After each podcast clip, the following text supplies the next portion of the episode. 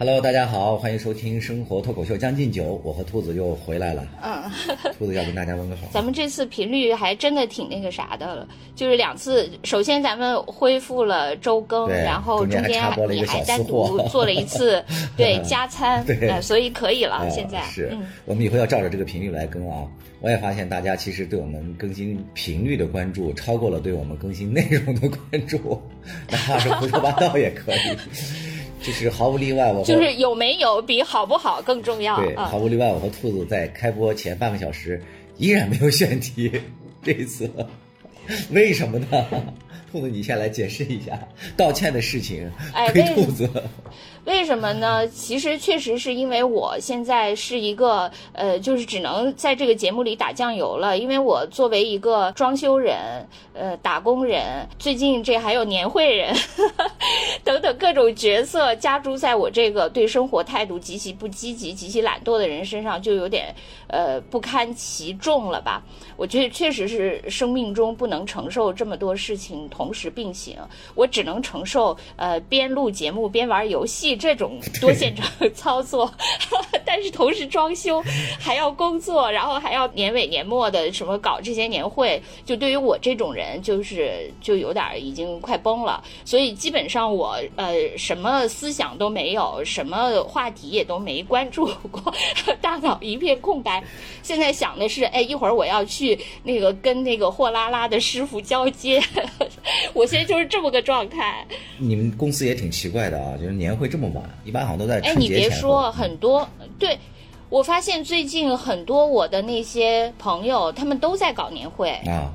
因为呃，这个跟疫情有关嘛，哦对对对就是说疫情那个它呃结束，就是它调防疫政策改变了以后，它不是经历了所谓的那个三周快速过风嘛？嗯快速过风之后，大家稍微平静一下，就分别奔赴各自过年的旅程了。然后过年结束之后，年会才算能上马嘛。嗯，基本上是这样，所以很多呃公司啊、单位啊什么的年会好像都是在这个二月份的这种时候，因为它还有一个筹备的过程嘛。嗯哎，对对，就是说起来年会，其实原来我跟江山在同一个同一家单位的时候，其实我们也都共同搞过好多次年会，是吧没？错，咱俩还合作过一个小品呢。嗯，我。是吗？真的吗？我又忘了。咱俩那个模仿咱们那个老总招聘什么什么的，然后还把老总哦恶狠狠地哦对对对讽刺了一番，成为那个那年度的最佳作品。哦，对对对，是是 可以是。可以哦，太可怕了，可以竞争那个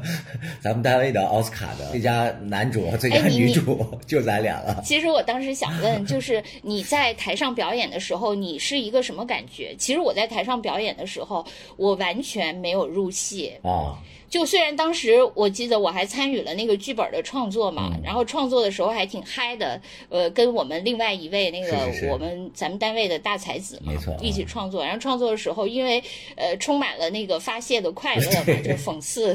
公在司创作过的各位程中已管理层。经把怨念发泄完了，上台表演的时候，对对对我已经你已经行尸走肉了。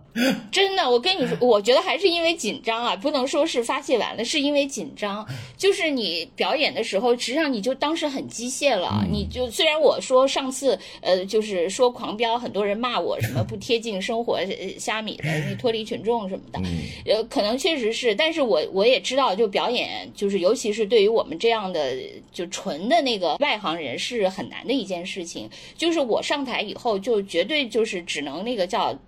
照本操课，就完全机械演绎，已经一点儿都没有那个感觉了。所以你说你这个演员能表演的比较到位，同时还能创作出一些新意，确实是不容易哈。这个咱也承认。但是我当时就是绝对是机械麻木，然后很紧张，呃。觉得，我觉得下面看我表演的人可能也看出来了，我绝对 就是一个读稿机。我我不知道你当时演的时候是什么感觉。哎，我先说一下我当时对你的印象啊，我觉得可能大家也没有觉得你多么紧张，是因为你平时说话的时候就是那种读稿机。行走的多高级，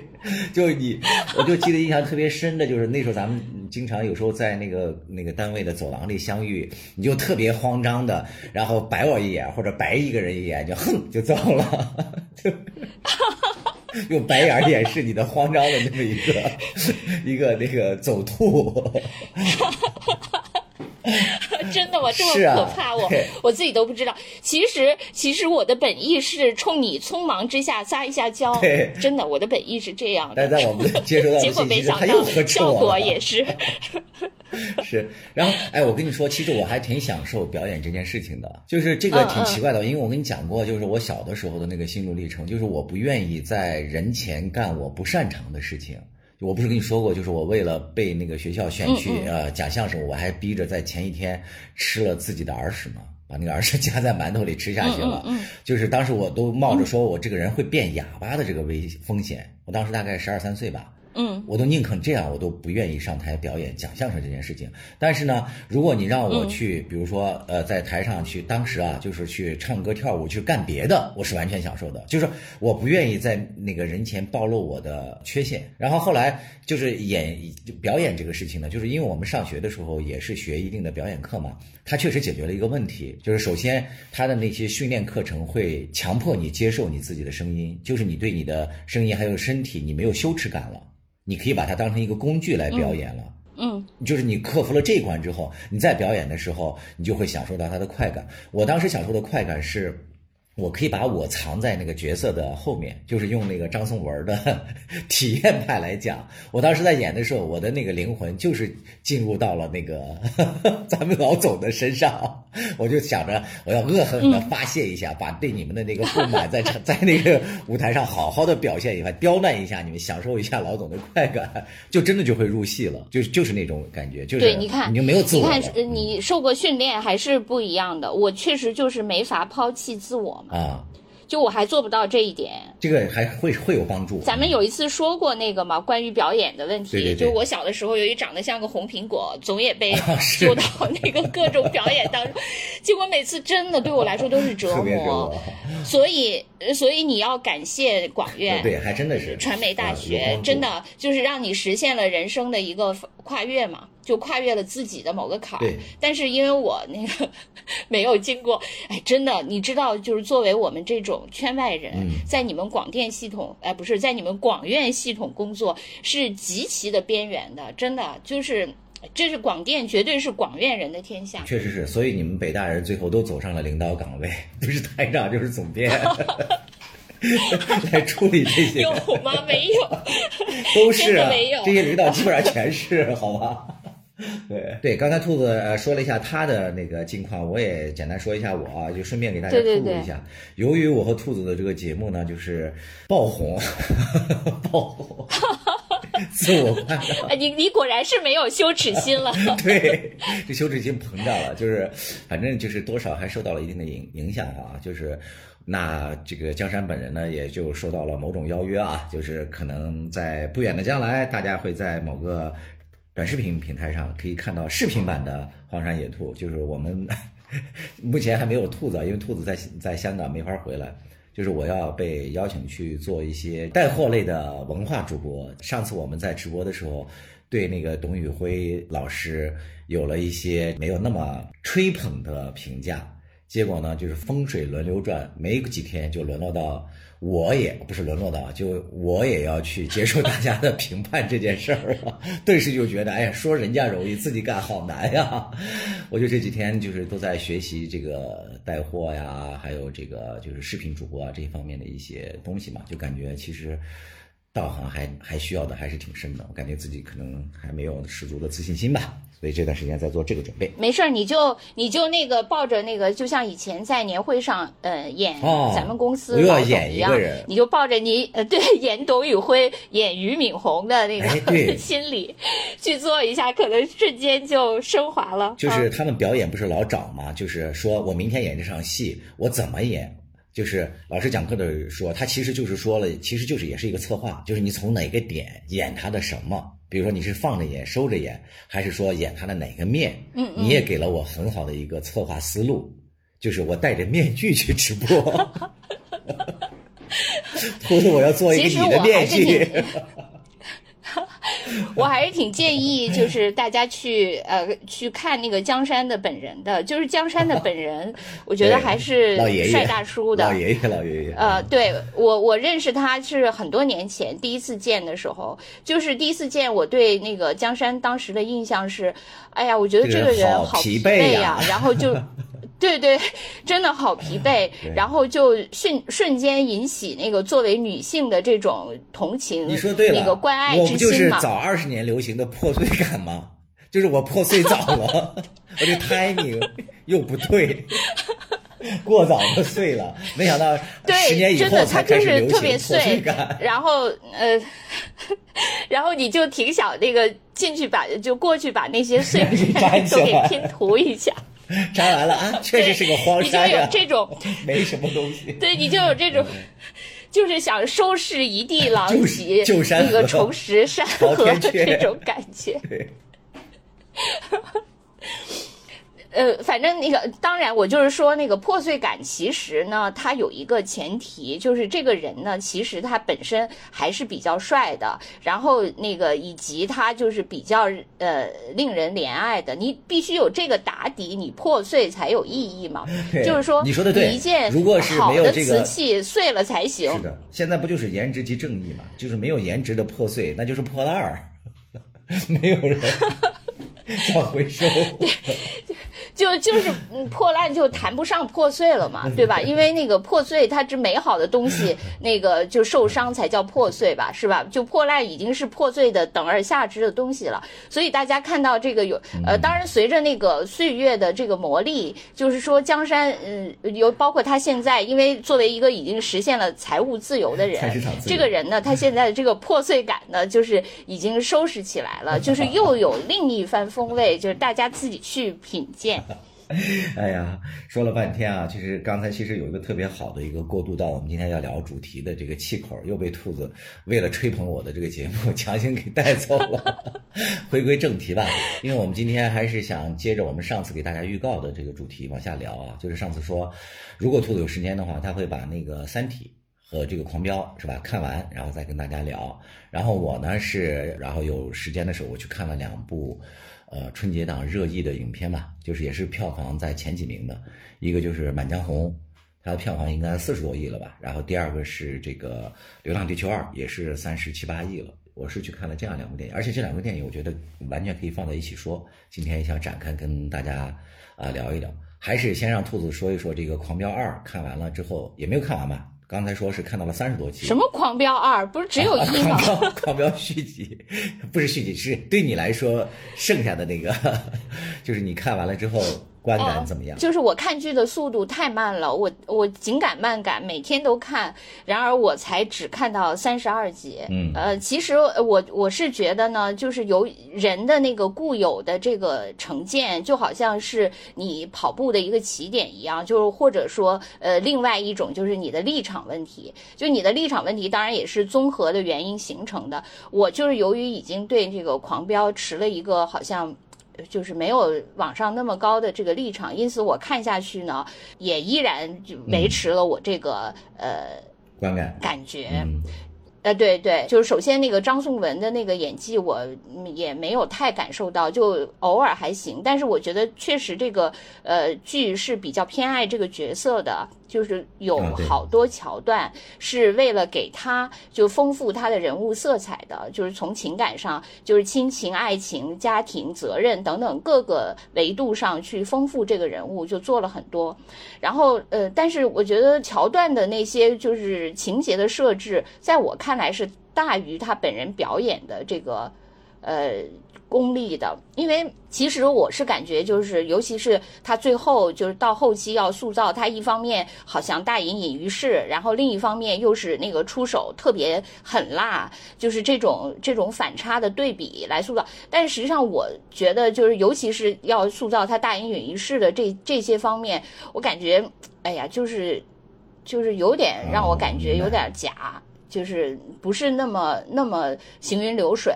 没太被那个没太吃吃上这个点。然后另外我就是张译的那个，我是更加就是不行。哎，我发现张译还特别喜欢那个就是。一字一顿的那样说台词，嗯就就让我就特别受不了。就是他突然间就是那个节奏就变成一要一字一顿、一个字一个字蹦的那样的台词，可能就是呃他他自认为的一些表演的变化吧。这个我觉得简直是。比那个就是我刚才说的这个高启强的表演，我更是无法那个到，嗯嗯，但是呢，就是可能呃，就是悬疑剧吧，它其实还是比那些情感剧，呃，对一般人来说是有吸引力的。你比如像《人世间》，因为它是一个情感剧嘛，我看就没有再继续下去。但是呢，这个就是悬疑剧呢，嗯，可能你还是会继续下去，因为你大概也想知道一个整个的那个呃这这个逻辑嘛，呃，所以就我还是坚持看了，但是嗯，就我基本上还是。我上一集说的那些观感，请狂飙粉继续骂我吧。哎，我是那天看到了有一个幕后的采访，就是关于他们这个制作啊。他们说早期的时嗯候是本来想让那个杨洋来演那个张译这啊个角色对对对是的对吧？对是张译是演那个看过对，嗯是演那个谁的，就是张颂文这个角色的，就高启强。对对他们说是是是是是这样，对。但是后来是因为杨洋没接，是吧？所以后来才这样临时这样变了一下。哦，原因我就没太关注了。啊，嗯，所以我就在想，那个他一开始想让那个杨洋演那个安心，嗯，我不知道那个杨洋的演技如何，我觉得可能他一开始想把那个安心演成那个白月光嘛，是吧？可能觉得那个杨洋的那种呃颜值可能会演出来他那种，就是尤其是引起那个女性观众的那种怜悯啊，或者怎么样，可能有这个考虑，就是可能靠颜就能让很多人，就是你说的那个话嘛，破碎感，人家是十足的，是吧？对，可能张译可能没，我觉得他有可能没想那么多吧。就是呃，就跟你看的这几部剧一样，呃，这啊，不是几部电影一样。哎，我跟你说，还是想了。这么多的，我还是觉得这个是挺在理的，在于咱们不是上次还抛出那样一个话题吗？就是为什么这个剧里所有的人都爱安心？你看从头到尾，他的两个呃义父，是吧？那两个领导爱他，他的领导，他的这个上司爱他，他师傅曹闯，然后他的同事爱他，女同事爱他，男同事爱他，徒弟爱他，黑道的爱他，那个监狱里的人也爱他，然后连那个什么老莫的女儿也说他这一辈子要感谢两个人，觉得怎么怎么样，就是所有的剧里人都爱他。所以，但是张译的那个脸，就是从颜值的角度来讲，可能有点撑不起这种喜爱嘛。但是如果放在杨洋或者是那些，可能会我可能还是呃，因为他这个就是男频的那种那种标配吧，哦那种男频文学的标配都是这样的嘛。就是什么玛丽苏、杰克苏这一类的，肯定是，只不过就是说这个剧它唯一跟那个其他那个男频，它又等于是一个男频文叠加了一个男频文里的类型的典型爽文嘛，就是高启强那个就又变成了一种爽文，尤其是高启强的那个前期，就是他发迹的那个过程，确实有点开金手指嘛。就我我当时之所以没被高启强这个人物打动，也确实就是因为他其实并没有一个就是特别就就好像说对一个人的各种能力的评估，他没有什么一技傍身，简直特别强，然后最后杀出来，嗯。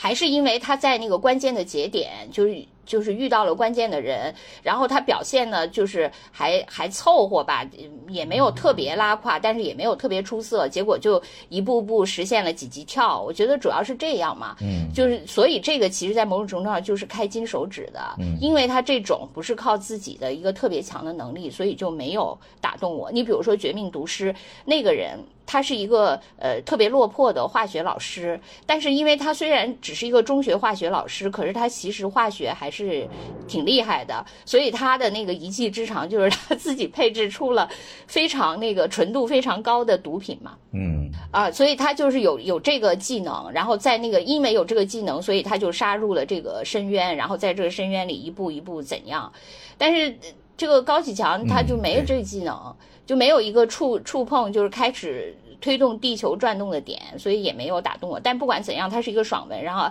安心是一个男频文嘛，它这个两个的叠加在一起，大家各取所需。只是张译的那个，其实我觉得长得特别漂亮，什么不是特别漂亮倒无所谓。其实我觉得大家见到那个江山以后，就江山也不是说那个你从五官上绝对完美，谁说不是、对啊？，但是呢，就完美了。不是。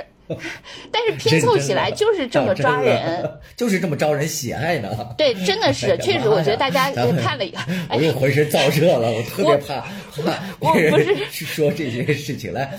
喂，我我赶紧把话题岔开。我那天还看到有一个观点，我觉得是咱们上次节目里没聊的，我觉得说的也挺好的。他说，其实很多人看这个《狂飙》，就是看到这么多恶人啊，或者怎么样，尤其是张颂文演的这个高启强的这种发迹。他说，其实不是说从善恶这个角度去看的，他们是带入了那种小人物从底层怎么能够逆袭。然后在这个人生的这个过程中，拿了一把烂牌，最后但是打出了一个相对比较爽的，虽然结局也很惨啊，至少这个过程是很过瘾的，是一部爽剧。确实，在前面多少集，大家为什么觉得好看？就是他被人欺负，然后命运揪着，然后最后来了一个漂亮的反杀，这个确实是在看戏的时候会有一种爽的那个。那个感觉是在里面的，嗯，对，是很多人都是这样说嘛，就是觉得那个什么，但是其实逆袭也不一定非得逆袭成黑道呀，对不对？就你比如说，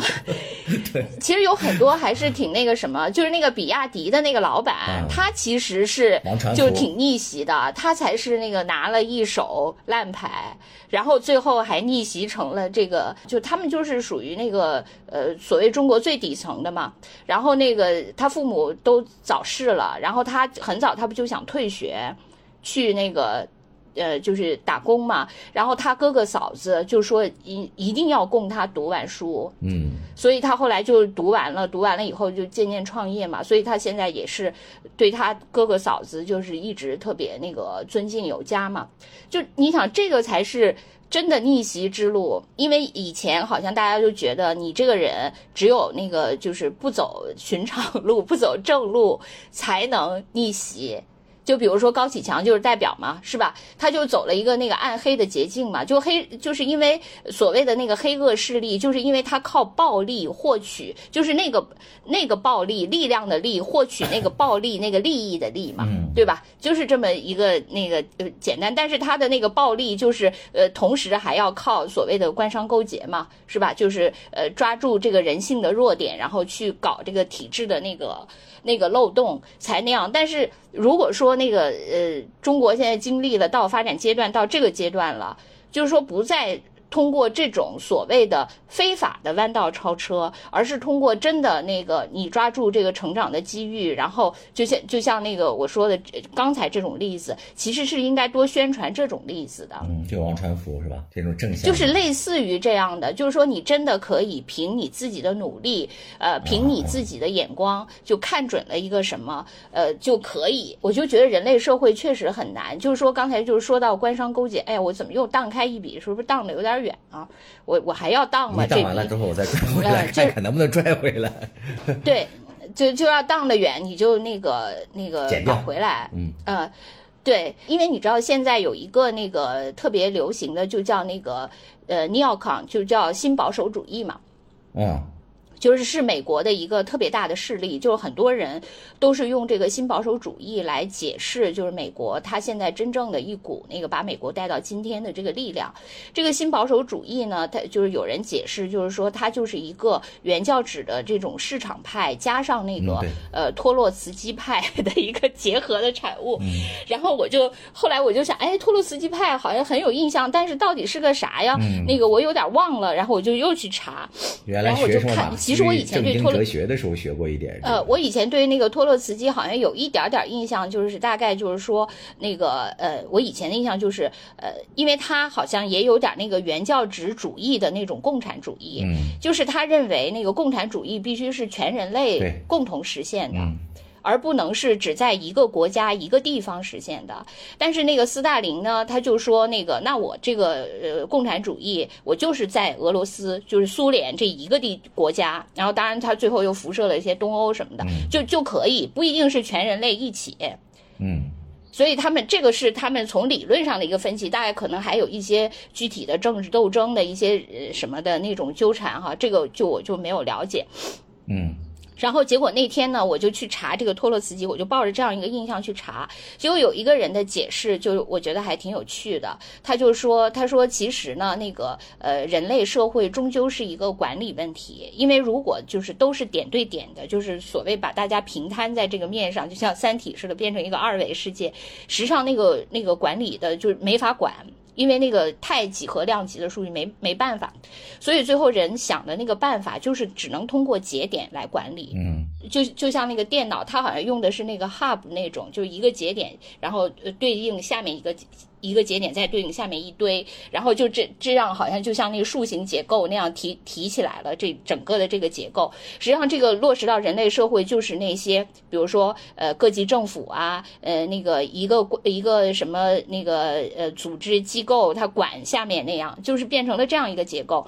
但是这样一个结构呢，它的问题就是你处在这个关键节点的人，他就必然是会有这个套利的空间的，嗯，因为他跟他下面那些节点那下面要管的那些人，他就是有这个优势。嗯。这样就产生了所谓的官僚主义，呃或者是腐败等等等等的问题，然后也为所谓的那个官商勾结就提供了这个土壤。就是我就是又从官商 勾结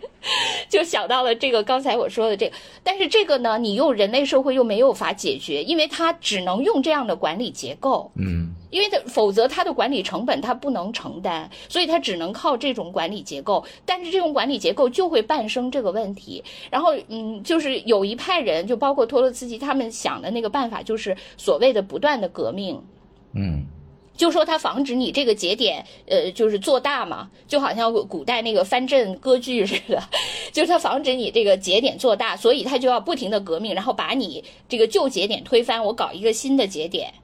嗯但是这个过程就又衍生很多问题，就是首先你的那个新节点的生长速度得快于你旧节点的这个嗯干掉的速度，嗯是吧？要不你这个新旧呃不能接上也。然后而且新节点其实它很快又会发展成一个新的藩镇人势力，它又去套利，然后这个你也。其实也是没法解决的，而且就好像我们人类社会现在发展到现在，就迭代速度越来越快嘛，嗯，就你 你最后就是都来不及革命了。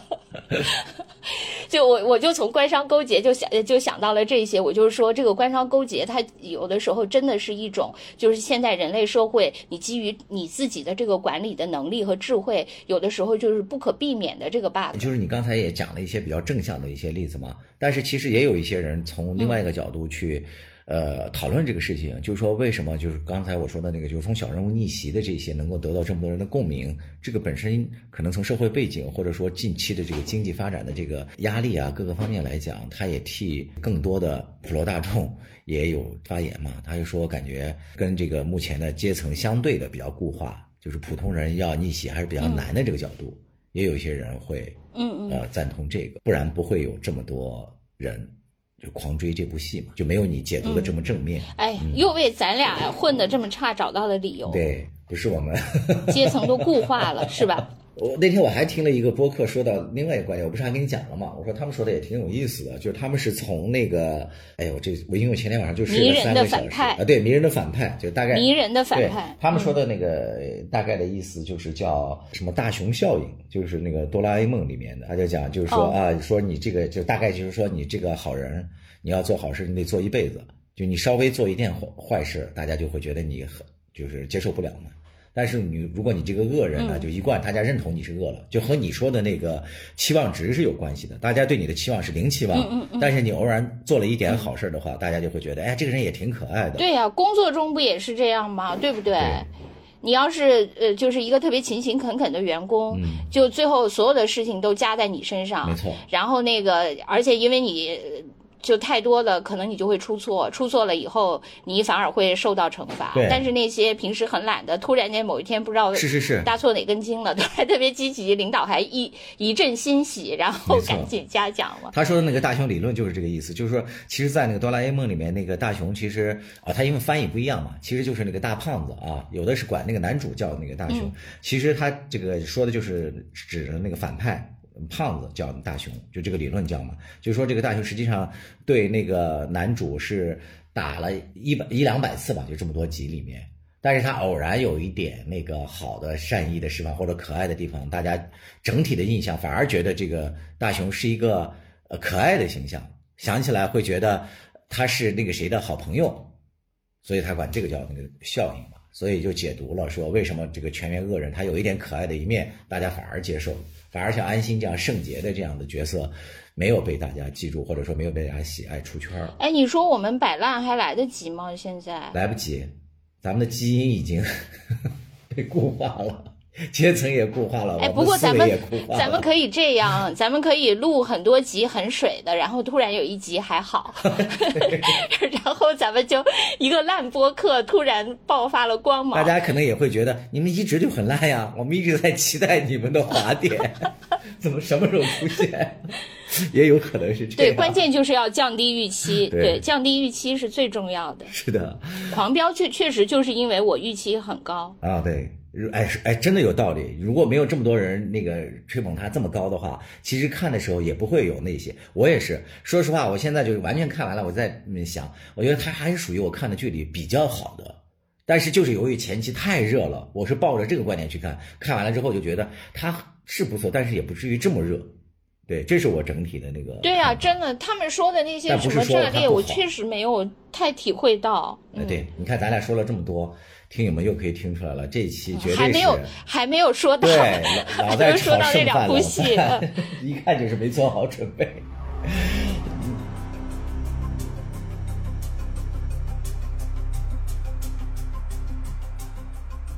就我我说一下我看的这个《满江红》和《流浪地球二》，呃，这两部戏呢，我觉得是为什么愿意放在一起说？当然，最主要的原因是我只看了这两部。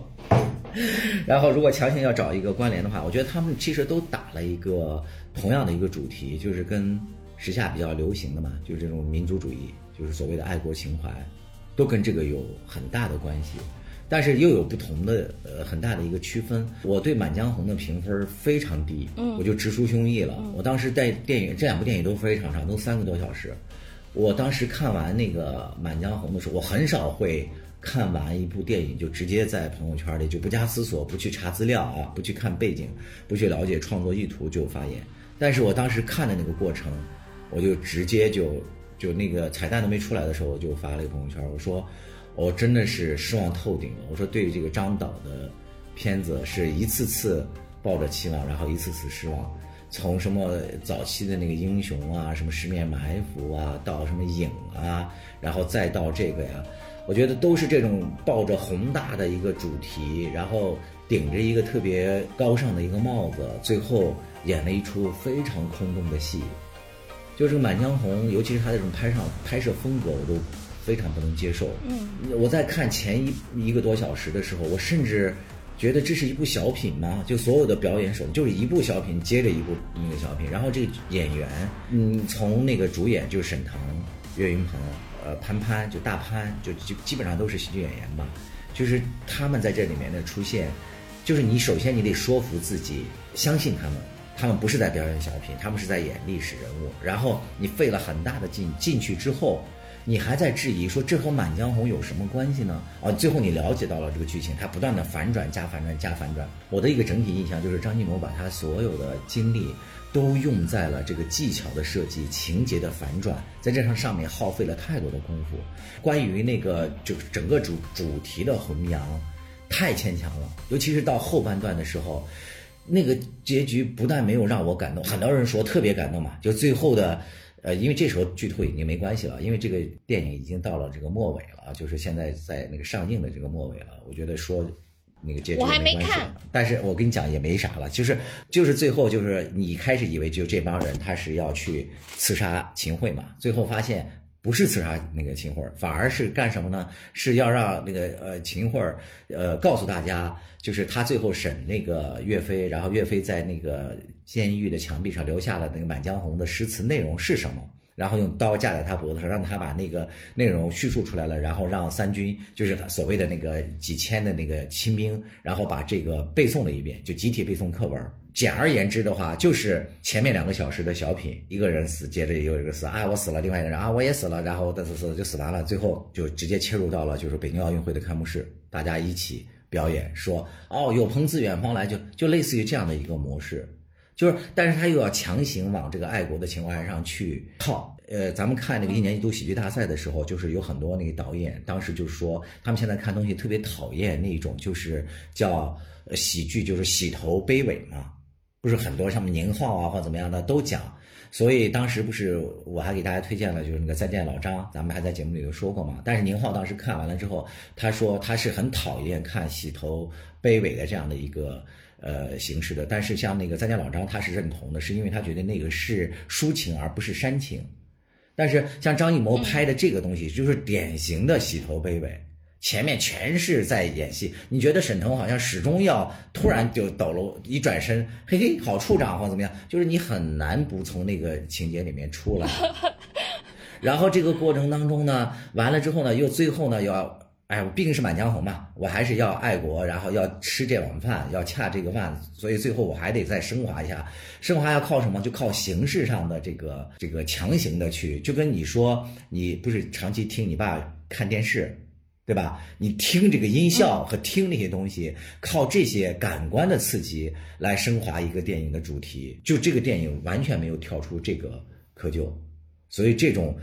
表现我非常生气，我觉得就是《满江红》这么好的一个主题，被他用这样的一个形式去，我觉得这都不是对民族主义的一种什么升华礼赞，这反而是一种消解。说白了就是要吃这碗饭，就是所以后来我特别认同那个就是压沙龙，因为我去之前已经看了他的那个影评嘛，但是我记不清太具体的那个内容了，所以我又倒回去又看了一下他的那个几句话，我非常赞同他说的那个话，就是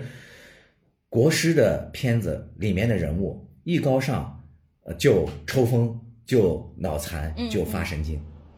哎，大概意思就是这个。那那我采访你一下，因为我完全没有看这个片哈，就是说你有没有就是也有刚才咱们说的那个问题，就是你其实是抱着一定的预期去看，没有，所以就会这个。我跟你说，这个我完全没有，是因为我去之前，哦，我就看到网上的口碑，我可以说是一半一半，就真的没有那么多人说这个片子好。这个我是看了大量的正反两面的，但是我看完了之后，我截然就我观点鲜明的站在这个反面的角度去抨击这个片子，我觉得这个太，我当时看完之后，我甚至都很气愤，我说一个人怎么可以这么，就是为了赚钱或者是为了恰这个饭，尤其是还被大家奉为什么所谓的国师，对他有这么高的期望的一个人，也能，哎，我不想用那个词，就是什么。啊什么的，对，真的就是也要向市场低头到这个程度。你知道我我就是因为我完全没看哈，我就是看到的，我就说我看到的从网上看到的一些观感啊，就包括比如说为这个《满江红》说的，呃，就是也不能说辩护吧，就是说支持他的有，比如说有人开始是说说那个呃，就你说的这些小品感哈，就大型的那种春晚的小品感，就长版的小品。呃，几个搞在一起，他呃，就是好像有人说是张艺谋搞的一种实验，拿这个实验，嗯，就是说，因为呃，这个是春节档嘛，就是想呃搞一种喜剧，然后这个喜剧呢，就是呃，因此它就是一种尝试，就变成了这样的一种形式。这个是我看到的，就是说对他这种小品式的电影的一个解释。然后另外呢，就是关于那个演技，呃，我记得还好像还看到有一个人在说那个就是雷佳音，因为我完全都其实我都不知道雷雷佳音演的是秦桧是吧？对，然后呢，就是说那个觉得那个雷佳音前期的那个就在这个电影的前前期的表现就特别古怪，但是由于后来呢，呃，他那个就是有个反转吧，就据据说这个总反转，反正最后他意思就是呃反转了几回以后，最后发现呃他的一切都是渊源有字，都是能理顺的，就是就说圆了，所以呃非常好。啊，非常不好，就是这些小伎俩，就是。我觉得就是他都是在一些那个技巧层面，就是我说的那个，在技巧层面用了太多的功夫，但是在底层的价值观方面，他并不相信这个东西，这是根源。嗯嗯，爱国这个事情，在张艺谋或者在他们看来，这个事情是对的，但是还原到一个个人如何去爱国，他根本没有想清楚这个事情，他也不信仰这个东西，所以就导致了他底下塑造的这些人都非常的奇怪，就是他们的命就像是一场游戏里的这种生命。就我可以随意的抛弃，他没有体现出对死的恐惧和对生的这种热爱，和对什么超越了个人的这种家国情怀的这种，这种就是超越，他是没有这个根基的。就这些人都是不真实的。又套用那个所谓的电影的那个表演理论去讲，其实就比如说学表演，我我刚才说的是体验派，你要怎么体验？就是说你首先要给这个人做一个小传，你要知道这个人他是出生是什么样的一个家庭，他是受过什么样的环境，他的喜怒哀乐，他的喜好是什么？你在演这个人的时候，你才能找到他的这个就是落地的那个根基在哪里，他怎么走路，怎么吃饭，他喜欢什么？你你是进入这样的一个人是吧？嗯，我明白你的意思。张艺谋就是说他在在他的世界里，这些人都是工具人。对，就是我让你死你就死，让你生就生，他自己对自己的生命都毫不在意。一个对自己生命完全都不在意的一个人，我觉得其实是因为恐惧死，他的死才有了更高的意义。他为了这些东西去抛弃，但是这个电影里面没有这些东西，就这些人就是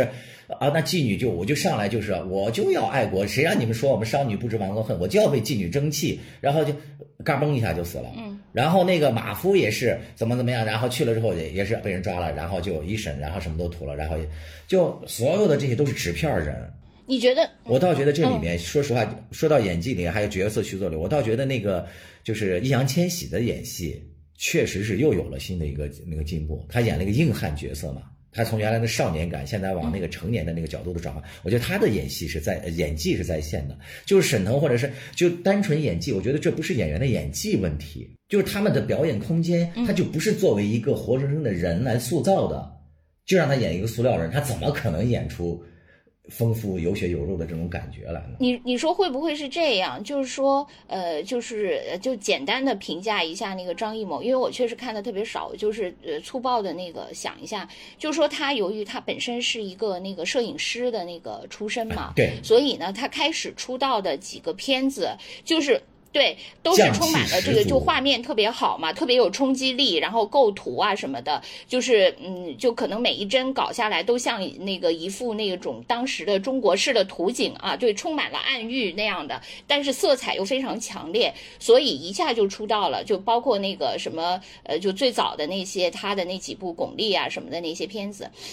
嗯，但是后来呢，就是由于他呃，就是首先他。就是一个对形式的追求，就一直是放在至高无上的位置上的那么一个人，这这跟他的那个呃。就是出身，包括他后来的验证他成功的这个模式都是有关的。然后他后来转型成这个就是呃开幕式、闭幕式的这个导演以后，强化了他那这种形式感就对，就前所未有的，就是已经到了，而且那个这个，你想一个晚会或者呃或者是不是晚会了，开幕式，那所有的人都是工具人啊。嗯，是你说的非常他不。关心，就是你里面每一个人，他只关心最后你这么多人海堆出来的一个效果嘛。它就是是不是宏大叙事的这个洪流里面没有人，就是只有一个对是就是人肉背景。这个非常棒。说实话，就算是现在很多人老是拿那个什么别国的开幕式又输给我们了，我们赢麻了，奥运会什么一直在赢，什么应该让张艺谋去，就很多人在领。但说实话，我嗯，就我顶多觉得就是我不差罢了。但是你说要优秀，我从来嗯没有觉得他有这一点，他没有让你就打动到你的。呃，我我是觉得，那个我对他开幕式，啊 我是觉得他是一个合格的开幕式我的就是就是。合格，就是但是就是因为这个事情非常的也很繁琐嘛，咱们也搞过很多次晚会或怎么样是吧？一个小晚会都让人殚精竭虑，嗯是他这个是可以把它能搞下来，确实对很合格。对，但是你要说他出彩优秀，让你就是什么灵魂震震颤，然后那些网上的那些什么热泪盈眶，我始终没有过这种感觉。呃，因为我从我来说呢，就是就今天我们俩我跟江山的角色又互换了。就以往我总是一些发表那个 反面 暴极端否定言论的人，结果今天变成江山，所以你看我们俩还是有还是互相有打配合的。你看当他比较极端的时候，我就会往回对对对拉嘛。就说我是我是觉得那个张艺谋就是呃二零零八年的那个奥运会，我还是觉得可以的，嗯就是呃就是我我我不认为他是合格，就是只是靠合格，你认为是优秀我还是觉得是比较出色的。嗯，对对，我觉得是出色的，因为尤其是在当时的那个整个的那个中国的这些背景下，嗯然后他呈现的这个就是对那个中国形象的这个塑造，就是他呈现的一些元素，呃。不论是对呃中所谓的对中国人讲中国故事和对世界讲中国故事，我觉得讲的都挺好的。就当时的那个二零零八年，他后来做的几个就是没就无法超越了嘛，那个没法超越二零零八年，那个肯定也跟整个就是原来是中国很差嘛，然后突然间就惊艳，就跟他原来早期的那些电影一样，原来不行，然后突然出现了一个惊艳之作，但是你在经验上想再超越、再实现一次飞跃就很难了嘛。但是他因为可能呃，咱们咱们随着中国那个实力越来越强，可能对这种大型的仪式呢，又会需要就越来越多，所以他就嗯不停的去做这些。但是在做这些的过程中呢，他其实就是固化了自己的思维。就第一个就是说，所有的人都是为了一个宏大的场面来服务。然后另外呢，他这个场面呢要那个上价值，要高潮迭起。我觉得这些呢，就就是把他的那个创作固化了。以至于让他再回到他的那个老本行，那个电影的领域，他其实就已经缺乏了那些呃人性的细腻的呃关注个体的那些东西。嗯，呃，其实我刚我刚开始就是看到网上对那个这个的评价，其实我当时还是略略有一点同情那个张艺谋的，是因为我觉得就像我写文章一样，就说有的时候你那个结构过于精巧，其实恰恰是一个你有点那个就是呃难以做到那个天才之作，你才会这样。嗯，其实你是一个就是呃一个精巧的匠人嘛。就是说，你会把这个东西打磨的非常细腻，然后无论是远看还是近看，然后都很完美。但实际上，它不是天才之作。因为我呃，我写文章就是这个问题。我觉得我可以就是仔细打磨，但是我知道那只是一个匠人的作品。对，不是不是一个天才我。我觉得你的，因为你没看这个电影啊，就是我先嗯就没有办法和你是就是具体的争论这个事情。没有办法和我对话。不是，对，就是，但是我觉得他的这个就是也用你刚才说的那个写文章的这个角度去比喻啊，就是咱们说，其实文章要看立意，对吧？其次才是技巧层面的东西。就是这个呃张艺谋的这个《满江红》的这个立意，我觉得就是很大的这个问题。你会觉得这个电影就是他，你不知道他拍的这个初心，你就会质疑。就是简单的说，就是满盘巧思。但是你不见初心，不知道他的真心是什么。通篇你看下来的时候，就是走马灯的节奏特别快啊！还有我要吐槽一下那个音乐，不是他是请那个韩红给他做的那个什么片子的音乐嘛？然后韩红还特别得意的说，把那个什么豫剧还是山西的一个什么东西的这种剧种和电子化的音乐结合起来了，就在转场的时候全是用的那个，就充满了戏谑感和那种就比较稍微带点荒诞的那种节奏的感觉，一下子就把整个电影的氛围给你搞得这是一个就是你说的那个实验。就你都难以想象这是《满江红》的这种配乐，或者是怎么样的。我也不是说《满江红》一定要怎么宏大，完岳飞也是真人，是吧？我只是说他用这种戏谑的角度，最后给个反转。你在看的过程中，你始终会觉得那个导演藏在那个电影的角落里，偷偷的看着观影的那个表情，然后在那想，嘿嘿，没想到吧？包括一些具体的一些设计，其实张译的演技也是非常在线的。张译在这部电影里的表现也是非常好的，是吧？嗯我也说说嘛，我觉得张译在电影里比电视剧好的好多。太多了，就简直不像一不像一个演员演的，他他表演很好，但是呢，那个导演给他设计的就是让他拿了一把扇子嘛，就经常在里面就是跟那个沈腾他们搭戏，经常拿个扇子一敲，顽皮，经常什么就这样，就感觉就特别的，就是让你让你就是出戏吧。然后岳云鹏什么就是在这里面从表演的情节的不断的反转。演员给他设计的这些小的这些呃技巧，然后什么史相啊什么东西，在这里面都有。抓到了秦桧也不杀，不杀干什么呢？让他教大家背诵，就是这个背后的最简单的逻辑都是成很大的问题啊。那个张老师，就是你 万一他教给你背的这个《满江红》是一个假的呢？这个词万一中间是错误的呢？还有一个就是你不杀他是为什么呢？死了那么多人，你还不杀秦桧，就是为了让大家背。然后让你活在多少人的羞辱里面，你觉得这个说得过去吗？这是最基层、最简单的一个逻辑，更证明了那些人死的毫无价值、毫无意义，就为了一篇课文，然后前仆后继的去死，去怎样？就这个大逻辑通不过，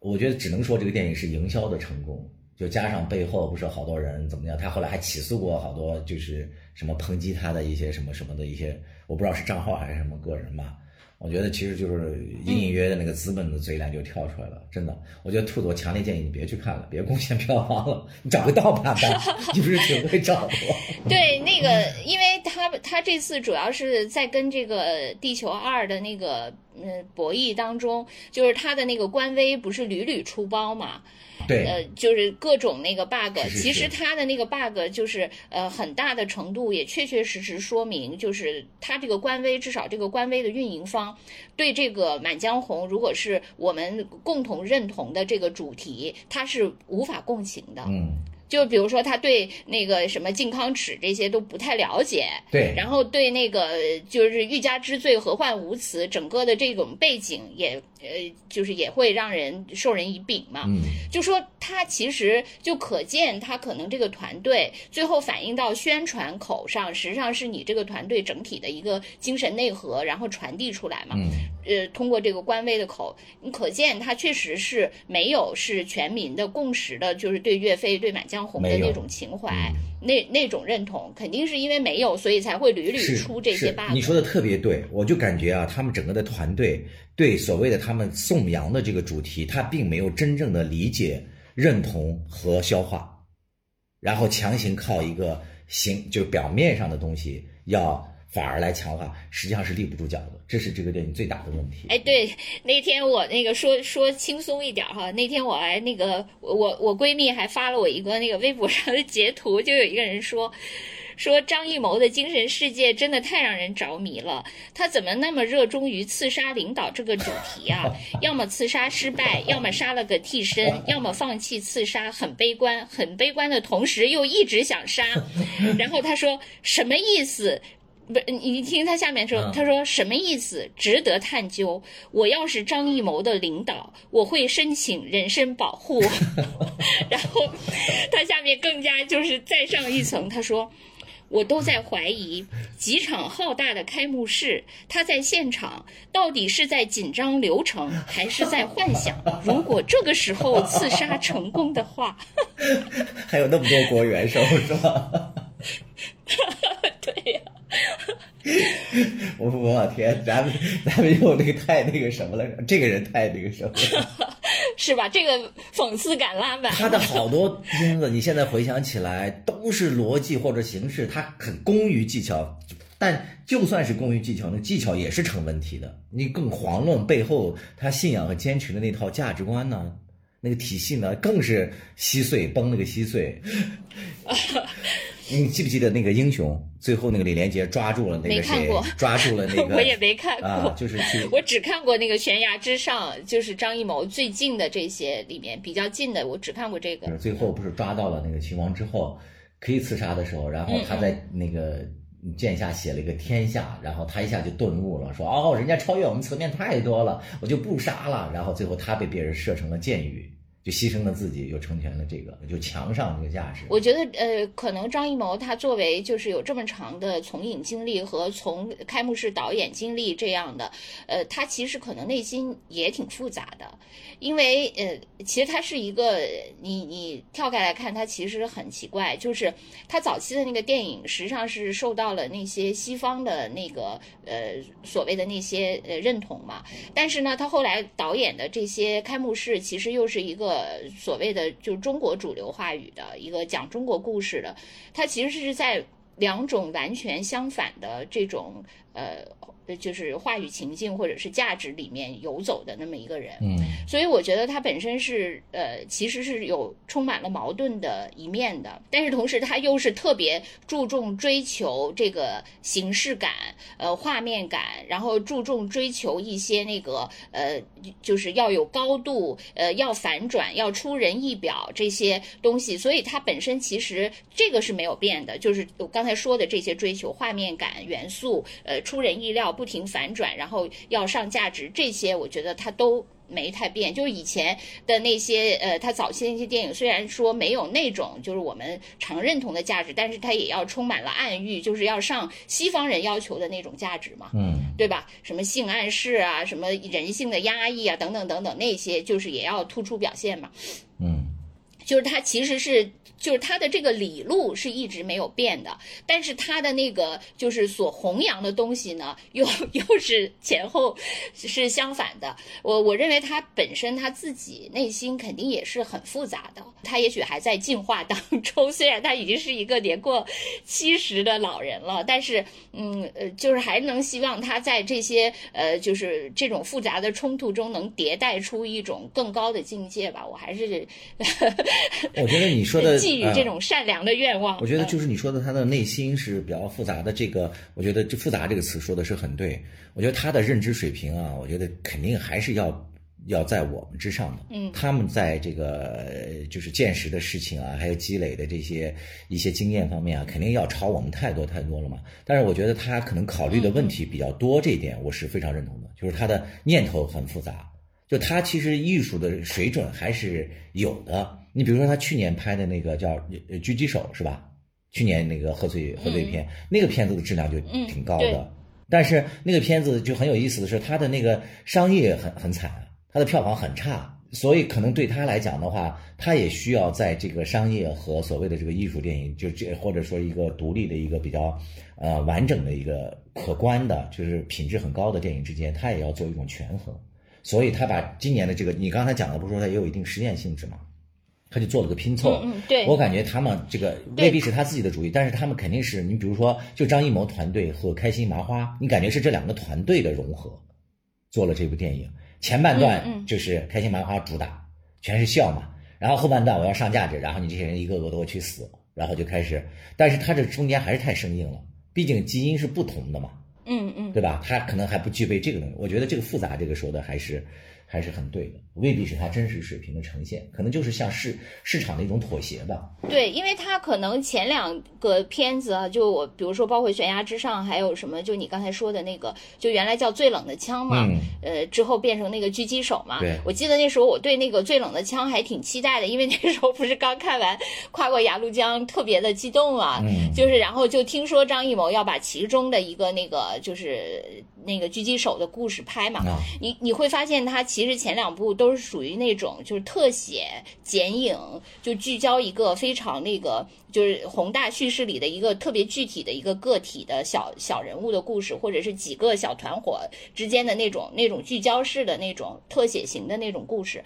但是可能确实就是从市场上来说，就是它也不能不不能说特别惨吧，但是至少就没有成为爆款。嗯，可能他就是想打这个春节结党，然后就想凑个就是这种喜庆热闹。所以就就嗯，也算是他另类的一种尝试吧。而且你知道为什么我会这样说？因为呃，我的中学群里就对那个这两部戏就开始吵起来了。哦。还有赞成方吗？啊，对，就是有一派，对，有一派是那个地球派，然后还有一派是这个呃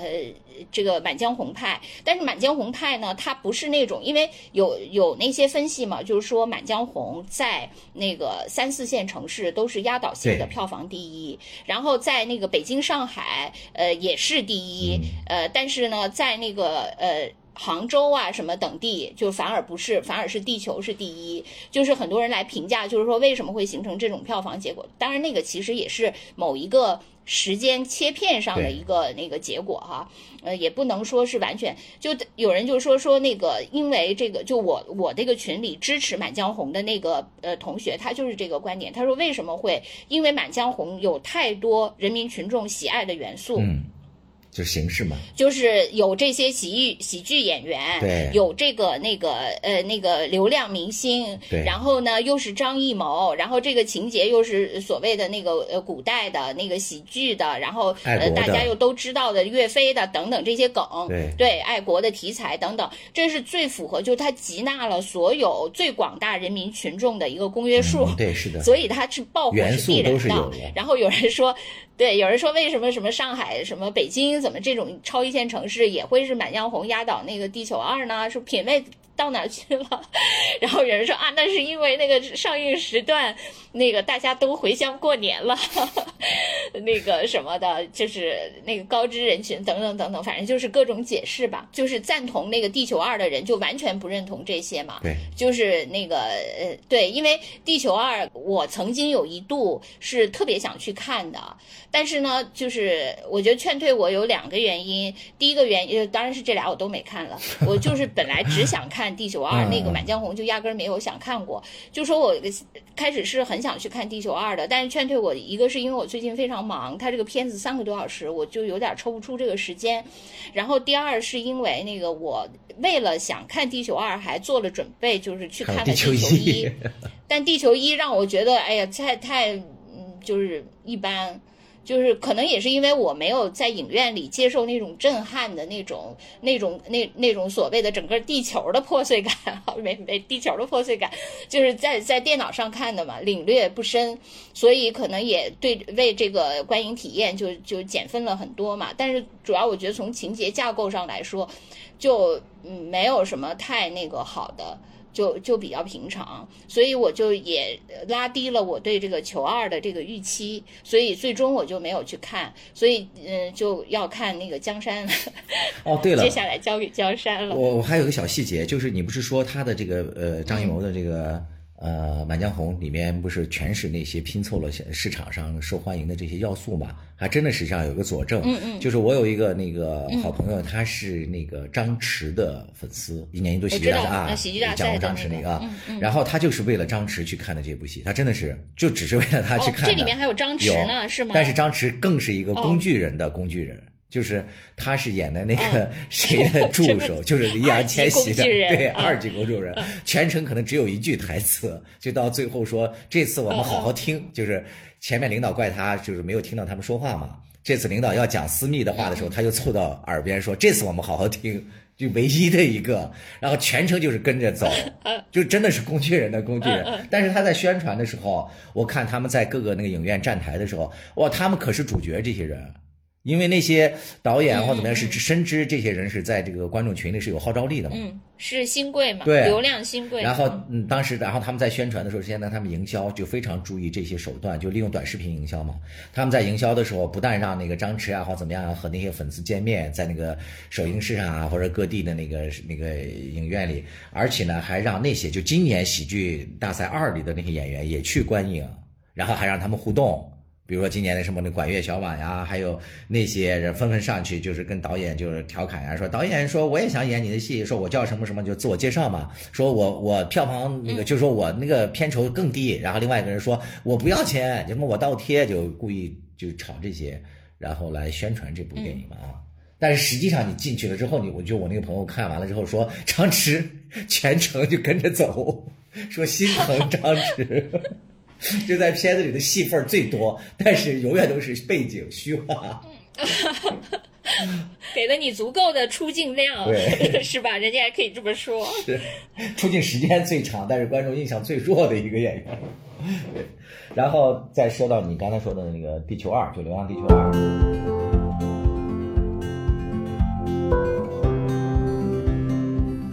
我是因为对那个《满江红》就是太失望了，然后我隔天再去看那个《流浪地球二》的时候，啊，真的给了我挺大的一个惊喜。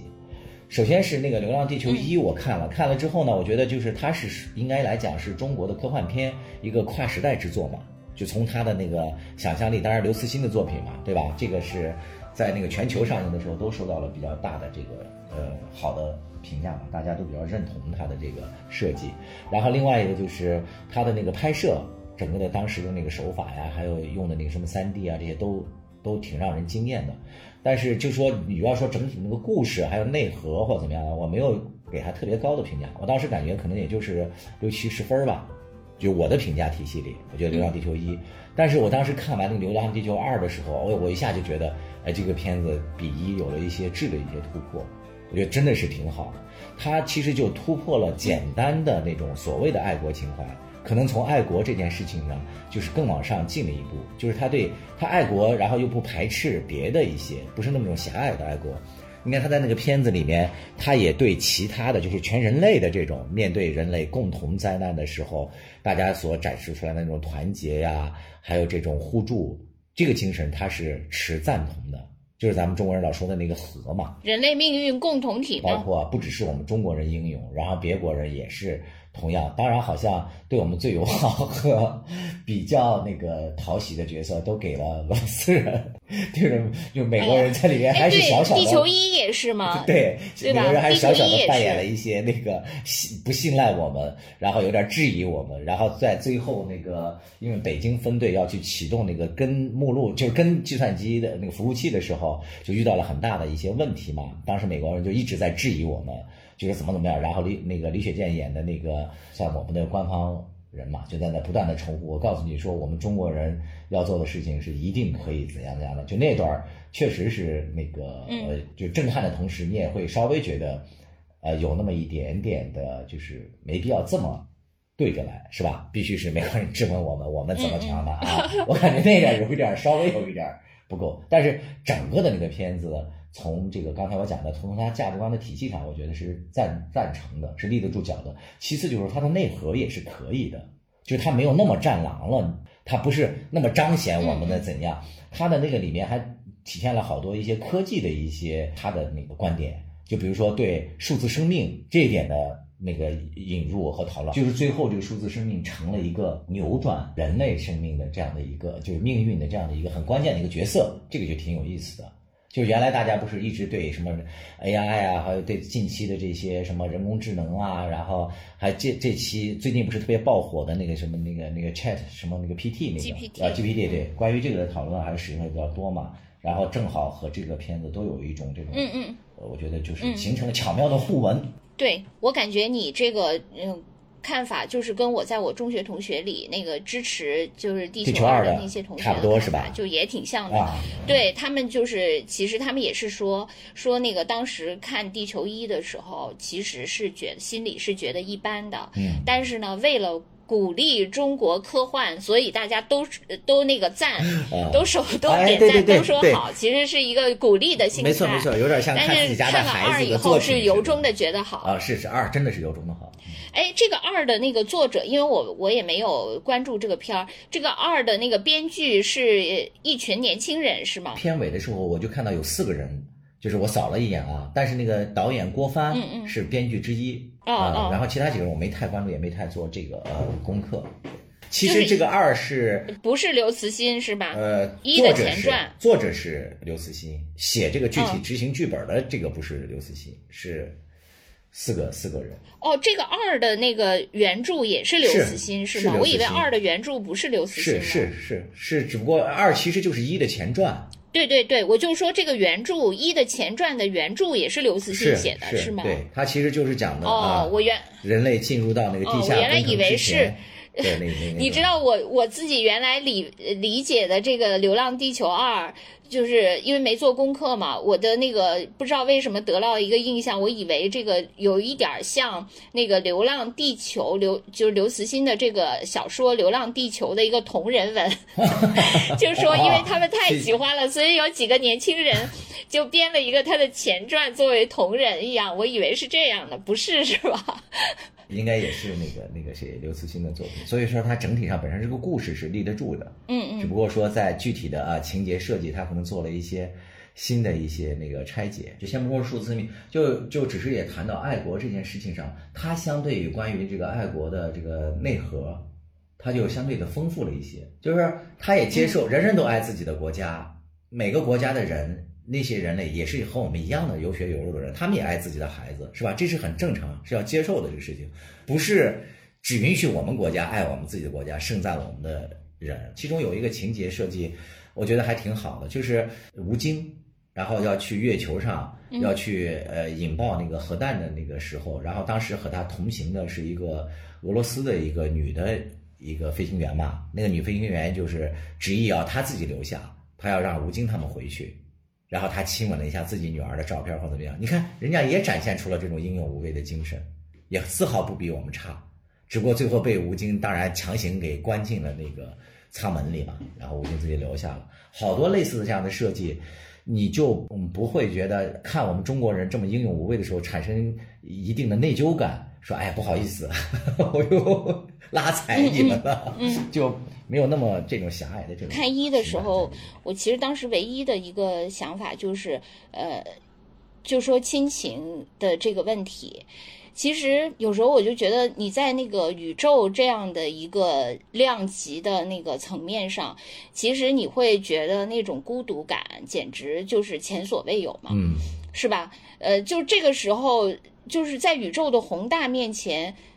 我甚至有一个非常反动的想法，我就想亲情算什么呢？嗯，但是你再反过来再一想，可能就是因为在这种宏大面前，你太孤独了，嗯太什么也抓不住了可能亲情是你唯一能抓住的一个东西，虽然它在这种宏大面前可能也非常不堪一击，但是那也是你唯一能有的，所以它可能意义就在这儿。就是这个 Moss，就是在这个片子里面那个隐藏的始终没有出现的啊，这个是挺迷人的。我觉得看到好多那个科技迷什么的也都在讨论嘛，就感觉这个《流浪地球二》就像一座冰山，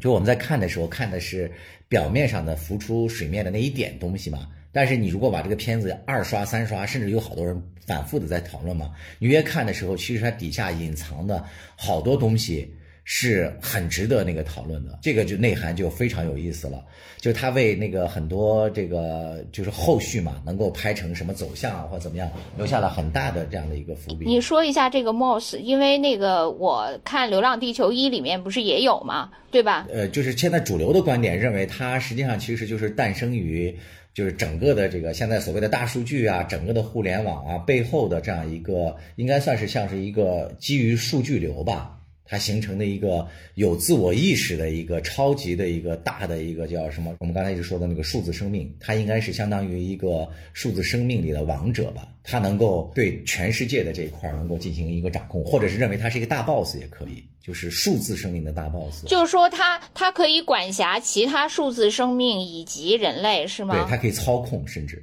就是整个电影的好多情节，就是数字二里面的，应该都是它来那个掌控的。其实说白了，就是关于人类肉身要不要保存这件事情，是这些地球上的这些普普通通的这些人和他在进行着某种博弈的一种。当然，危机还是因为这个太阳要。要闪嘛，要爆发，要要消亡，是吧？背后是这个因素，那地球人该何去何从？但是在这个何去何从的这个过程当中，人类有不同的，人类当然想保存那个肉身了嘛。所以这个片子里面也有好多人性的不同的这种的较量。但是基于这个数字生命而言的话，它可以不保存肉身，对吧？当然，它对于人类的整个这个这个命运的共同体该去向何方，它有它的解读。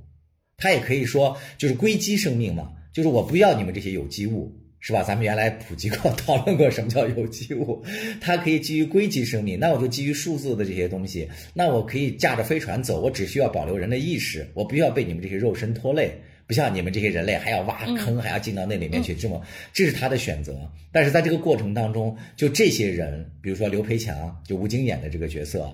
他还有这个呃，就刘德华演的这样的一个角色，涂恒宇。还有代表着那个啊，还有代表着那个，就是我们中国的那个在联合国的官方的那个什么周周哲直吧，就是那个李雪健里面，就是这几个流派的人，还有不同的地球上，当然还有其他的国家的人，这些人可能的表现，还有他们的呃所思所想，然后贡献出来的东西，因为在这个片子里面始终都有一个摄像头在盯着这些人的。行为导演给了这个摄像头无数个角色，就是说你们的一举一动在任何角落，其实那个就是大 Moss 实际上都是在背后观察的，他也在采集。可能最后那个谁死的时候，就是那个涂恒宇的那个老师，就马老师，他在死的时候，他说了最后一句话嘛，他说没有人的文明是毫无意义的。可能就是这些话，总总之吧，就可能是打动了这个莫斯，最后他可能在关键时刻就做出了某种选择吧，就让人类没有被。这个月球坠落的月球给毁灭掉。嗯，以前的那个节目里面，我我讨论我的生死观的时候，我还有一个小观点，我就觉得什么关于生和死这个问题，是不是以后就可以解决了？就我们如果可以把人类这个意识，就是计算机越来越发展嘛，越来越发达，把我们的意识是不是也可以上传出去？我们是不是可以获得某种数字上的永生，就摆脱肉身的这种束缚或怎么样？这个电影都给我们展开了这种。就是可能性的提供和讨论。我觉得这个都是对挺有意义的啊。我刚对像你刚才说，我作为一个没看过的，我的那个观感就是，首先那个如果我们啊沉浸在这个现实世界中，觉得现在世界最大的问题是中美之争，然后呢，你说到这个，你看完这科幻片以后，你觉得是中美之争的算什么呀？对，算什么？是吧？对 对，都不算事儿，是是吧？你看你这个马上就上升到这个人类的肉身和这个 MOS 之争了，是吧？或者和和和数字生命之争了，都是呃更那个迭代的那个问问题了。然后呢，就是第二个问题就是说，呃，那你说那个呃，就是。因为总是呃江山代有才人出嘛，就是你比如说现在可能中国要替代美国了，也许是势不可挡的。那或者说那个呃我们之前也都呃经历过的，就是说那个互联网这种传播的模式替代了原有的这种传统的那什么大广播啊等等这些传播模式，也都是我们亲眼所见的。什么电商替代了这些线下什么这些，但是刚在刚才的叙述里，好像那个人类为了留住自己的肉身，就是做了很多就是很。很悲壮的这种努力嘛，那会不会在这种场景里，就是其实人类对肉身的挽留，也就像那个原来线下呃对线下商场那个 面店这种挽留，包括美国对他那个还想留在第一的这种挣扎，会不会是这样呢？就是说，可能 也许就是这种呃滔滔的那个江水 东流去，就没有办法了。可能我们也许就是呃这种挽留对自己肉身的挽。挽留只是一个挽歌呢，就是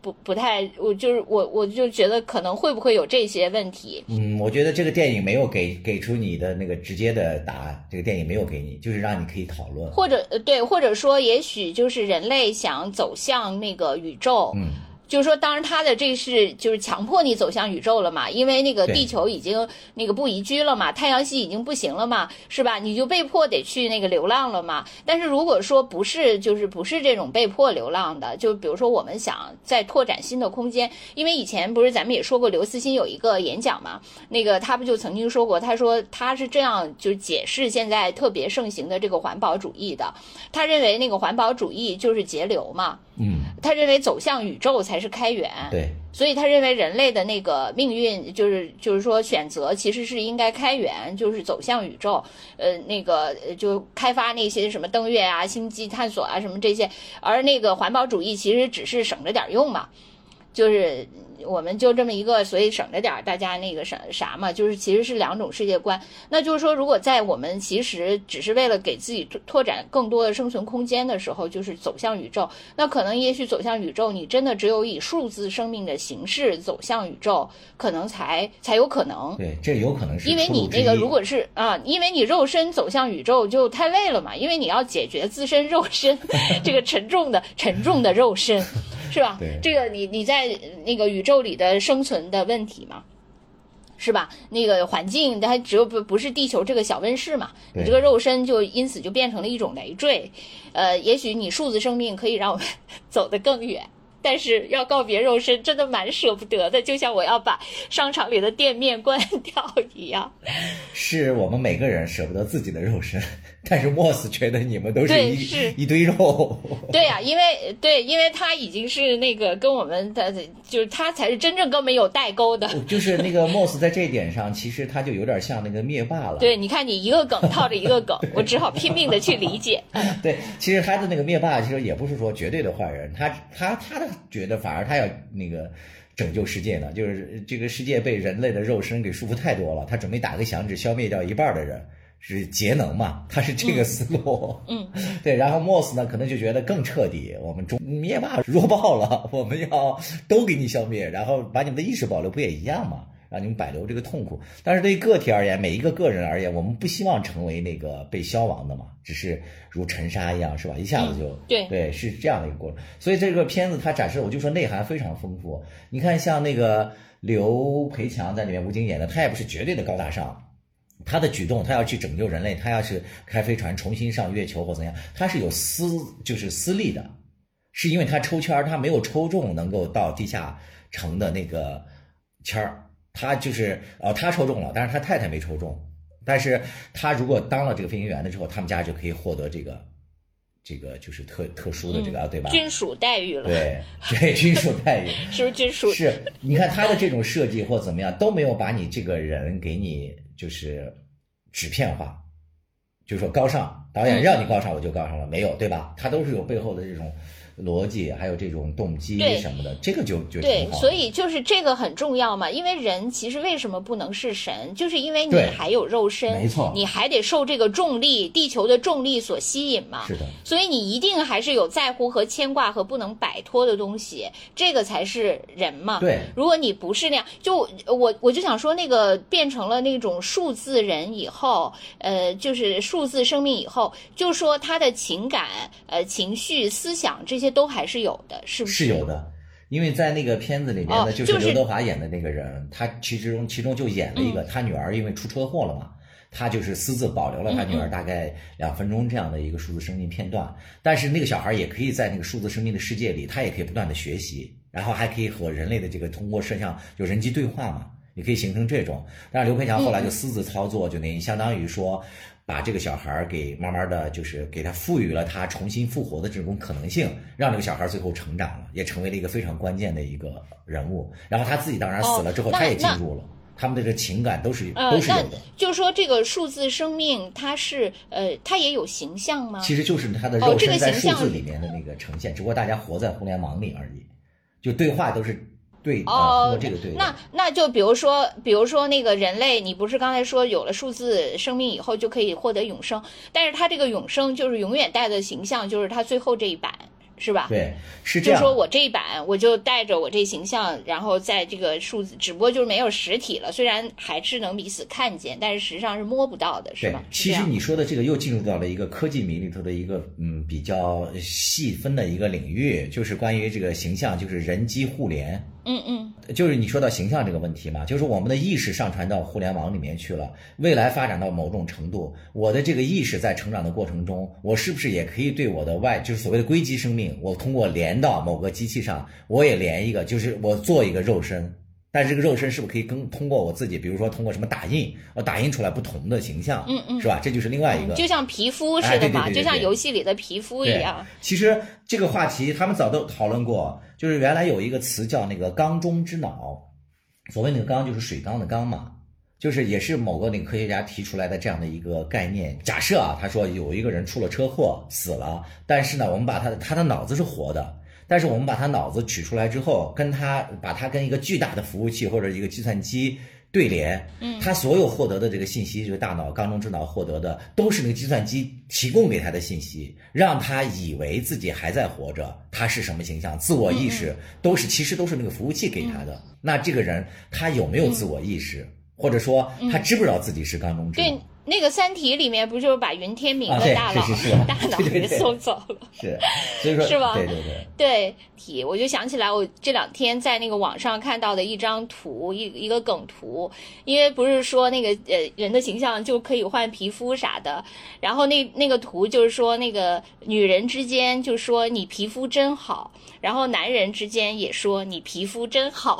就是说的不是一个皮肤，第二个皮肤就是数字人生的皮肤了 啊，对。嗯，刘刘慈欣对这个《流浪地球》的二的评价嘛，我那天也看了一下，其实就是这个故事的原著或者说这个点子，实际上是根据刘慈欣的那个小说写的嘛。但是前传里面的这个具体内容，可能在刘慈欣的那个书里就是简单的一个一段儿。就是月球要怎么坠落，或者人类怎么样挖了就到地下城了。但是郭帆他们可能为了把这个呃还撑起来嘛，要成为一个电影。据说他们好像这个编创组里面的这些工作人员，好像说每个人都大概什么看了几十万的东西，写了十几万的东西，最后才凑成了这样一个电影嘛。所以他的那还是个同人吗？对，也可以这么说，绝对是同人？对，所以说它的这个内涵，你要展开，它好多子方向都是可以展开讨论的。所以它和那个刚才咱们说的那个《满江红》对比，就《满江红》它是借了一个历史上著名的一个大家都知道的这样一个英雄人物，然后讲了一个特别空洞浅显的一个故事。这个呢是关于未来的一个空洞的一个想象，他却做了非常详实的这样的一些描述和这个演绎，所以我觉得这两个一一对比，就是高下还是能够对。就是说，一个对古代的那些其实已经发生过的想象，却如此的那个消法力解，消和不合理，对，是吧？是，对，呃，人家对咱们这种未来的这没有发种想象，生的事却是情这么的那个，反而是脚踏实地嗯，的、对，这么的丰富，是吧？就这种对比嗯，而且还提出了很多思考和问题。就是他可能还是延续了一里面的，一里面确实还是有很多战狼精神在里规避的嘛，就展示我们中国人拯救世界嗯啊，不过我其实呃，就是说起战狼，我也再荡开一笔，嗯想说一下确实嗯是，就是我觉得关于你是不是觉得他是战狼，就完全是跟你的那个立场有关的。你比如说当时那个呃，就是吴京的那些战狼片儿刚呃，就是呃特别热的时候，那个名字是就叫战狼是吧？我给忘了，是叫叫啥来着啊？对，因为当时我有一个网友，他是一个那个吴京粉嘛。他就是，虽然那时候网上都在嘲讽说那个吴京好像就是在那儿搞的这些特别夸张什么的，那个就是特别可笑，但是他呢作为一个吴京粉，他就特别喜欢这个，而且他是去那个三刷的，去影院三刷了这个片。系列，所以我当时就深深的感觉到那个，就是说你的立场就会呃，对，就会完全对这个片的那个那个啥，因为那个时候我还是属于一个立场呃相对有点儿，因为我始终没有极右呗，就是稍微有点偏右的一个人，所以我当时也觉得，哎呀，战狼有点，但是随着这这些年我自己的那个立场的那个 发生了微妙的转换哈，不够微妙。就是说我再回来看这个 对战狼，呃，我也没有觉得就是像我当年觉得这么违和了。哦其实你说，那你比如说那个呃美国的那些英雄片是吧？就是美国队长拯救啥，那个美国的各种英雄拯救，那那个还有包括那个英国的零零七什么就各种，那为什么他们就没那么可笑呢？就是因为你信那些嘛，对对吧？是的，其实，如果你那个一旦不信了，你呃你就会觉得其实大家都一样嘛，都是站在那个讲一个所谓我自己这方拯救这个人类、拯救地球、拯救啥啥啥的故事，对，是吧？就是说这个立场转换会严重让你对一个那个东西发生，你就比如说呃再说回那个狂飙。虽然我也觉得那个就是吴刚演的那个角色，就是他太机械化了，呃，就是特别他的那个呃扮演特别像什么？特别像那个不是之前中纪委拍了几个嗯那个专题片嘛，反腐专题片，就是永远在路上什么那个这这一类的那几个嘛，啊、他就因为他那些就开头就会有这样一段，先说一下那个就是现在这个反腐的这几个那个重点主攻方向啥的那些东西，念一些那个词儿嘛。就就是很像这个，呃，我也觉得就是非常的机械。但是呢，由于我是很支持这些反腐啊这些事情的，所以呢，我听起来就没有那么刺耳。啊，虽然我也觉得他表现的并不高明，呃，甚至非常的那个机械，但是呢，我并不觉得刺耳。可能如果你对这些行为本身就觉得啊，你们就是搞形式或怎样，你就会觉得不但觉得很机械、很呃差劲儿，还会觉得很刺耳。所以我觉得就是你的立场会严重影响你的那个感知，这就是我想从战狼荡开的一笔。对，那我再 call back，再 再再拉回来。嗯 我感觉就是，其实我是呃嗯不反对所谓的这种爱国啊什么这种家国情怀的讲述的，但是我反对就是你恰这个饭讲的特别空洞。嗯这个是我是反对的。你看，比如像其实《地球二》，它也是所谓的宏大叙事嘛，然后彰显的也是这种集体主义价值观的输出什么的。我觉得这个是我是接受的，但是你不能讲的就是 完全喊两句口号就应付一下就过去了，这个。我觉得反而是会这个恰得就其反嘛。《流浪地球二》上映之后，好多讨论，我觉得还挺有意思的。就很多人就鲜明的把我们的这个电影就直接就跟美国啊什么那大片就做直接就对比，就是说我们一定要比你强或怎么怎么样。其实我觉得这也大可不必。就因为这个电影里面，人家本身都突破了这种狭隘的对比，在这个所谓的什么这个竞争的这个时代，你要什么立足于这个什么民族之林或者怎么样的话，你并不是一定说要别人差把它比下去，而是你自己真正的你要强要好。所以我觉得这种自信呢，嗯不用那么的。就是脆弱，就非要说我们在影视制作啊各方面嗯，超越人家多少，这个我也特别认同。对，其实现在说实话，我觉得还没达到那个程度，咱们，对吧？我因为我我昨天还看了有一个朋友，他是做那个周边的，就是电影的那周边嘛。他就说，其实他们那个用用众筹啊什么呀去做那个《流浪地球二》啊，就比如说做那个机器人，就是刘德华旁边那个小机器人，或怎么样的话，其实那些周边卖的都不好，还是相对比较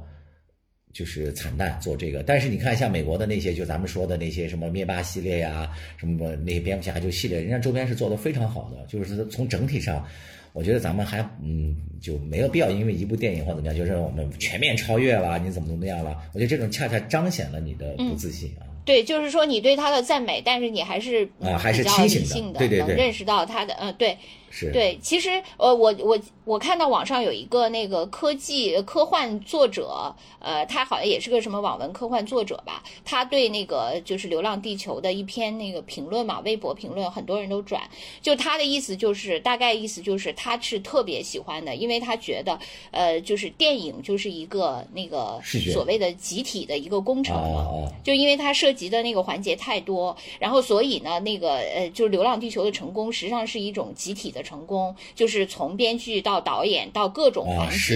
呃，什么音乐什么等等，就是对那些那个呃虚拟的呃什么各种场景啊、动画什么那细节的描写，所以他觉得这才是真正的一种实力的体现，因为这个实力涉及了太多的环节，而且这是一种就大家集体呃就是一个产品的一个那个结晶嘛，所以他特别激动。因为我其实也觉得，就是因为我没有看过这个电影，我没法从这个整个电影的角度。我就觉得从想象的角度，因为当时第一次看就是刘慈欣的《三体》的时候，我确实还是挺震惊的，因为呃，刘慈欣确实有这个能力，就是把我像我这样的非科幻迷给拉到了一个科幻的世界。因为我这个人就是特别缺乏想象力，所以我以前对科幻一点都没兴趣。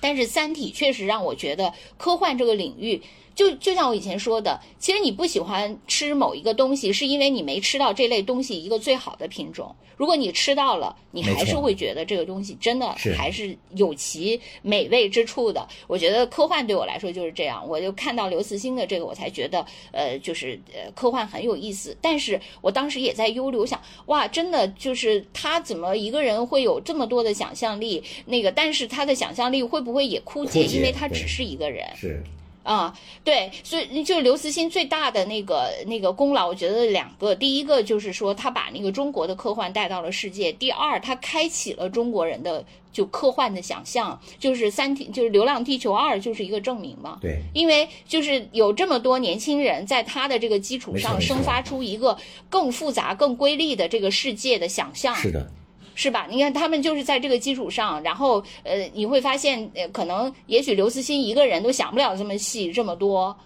然后但是他呃带动了更多的人在这个领域，而且做出了还真的挺像样的一个作品。我觉得这个真的就就还挺好的，就是让我觉得呃 从这个声势、这个趋势势头来看，就还是一件好事。怎么样？这价值上非常好。我也试图想那个 上一下价值，发现已经不能超越你这个荒山，已经不能超越你这个 战兔了。不是，就是就好像咱俩要，就是咱俩那个上价值，就好像挤一辆公共汽车，我就先挤上去了，而且就没位了。而且你没听到那个梗，我觉得你今天一直在提战狼，我就给你取了个新名字，叫战兔。我听到了，但我不想接，故意忽略了。哎，你知道吗？其实我还在想，就是这两个电影，其实但是一个是取材历史，一个是讲的那个展开未来嘛。我还在想，我对他们的评价高低，是因为我了解了历史，所以反对；对未来我缺乏想象，所以赞成嘛？其实我仔细想，我觉得也不是因为这个原因。一些历史题材，你要拍好了，认真去解读了，也能翻出新意来。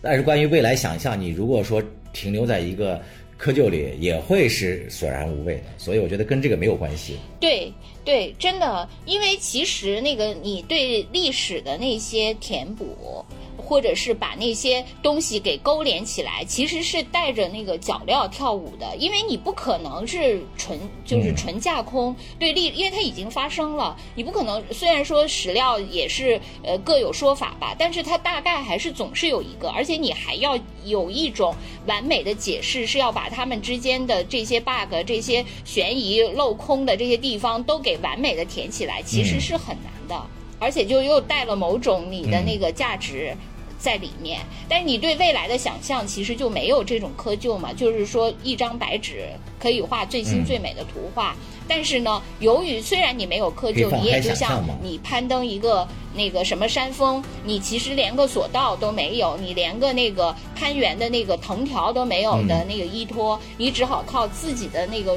努力去往上爬，然后这就又考验你的创造力了。所以它其实是不同的难。是有不同的难，对，但是也不是你那张我把这片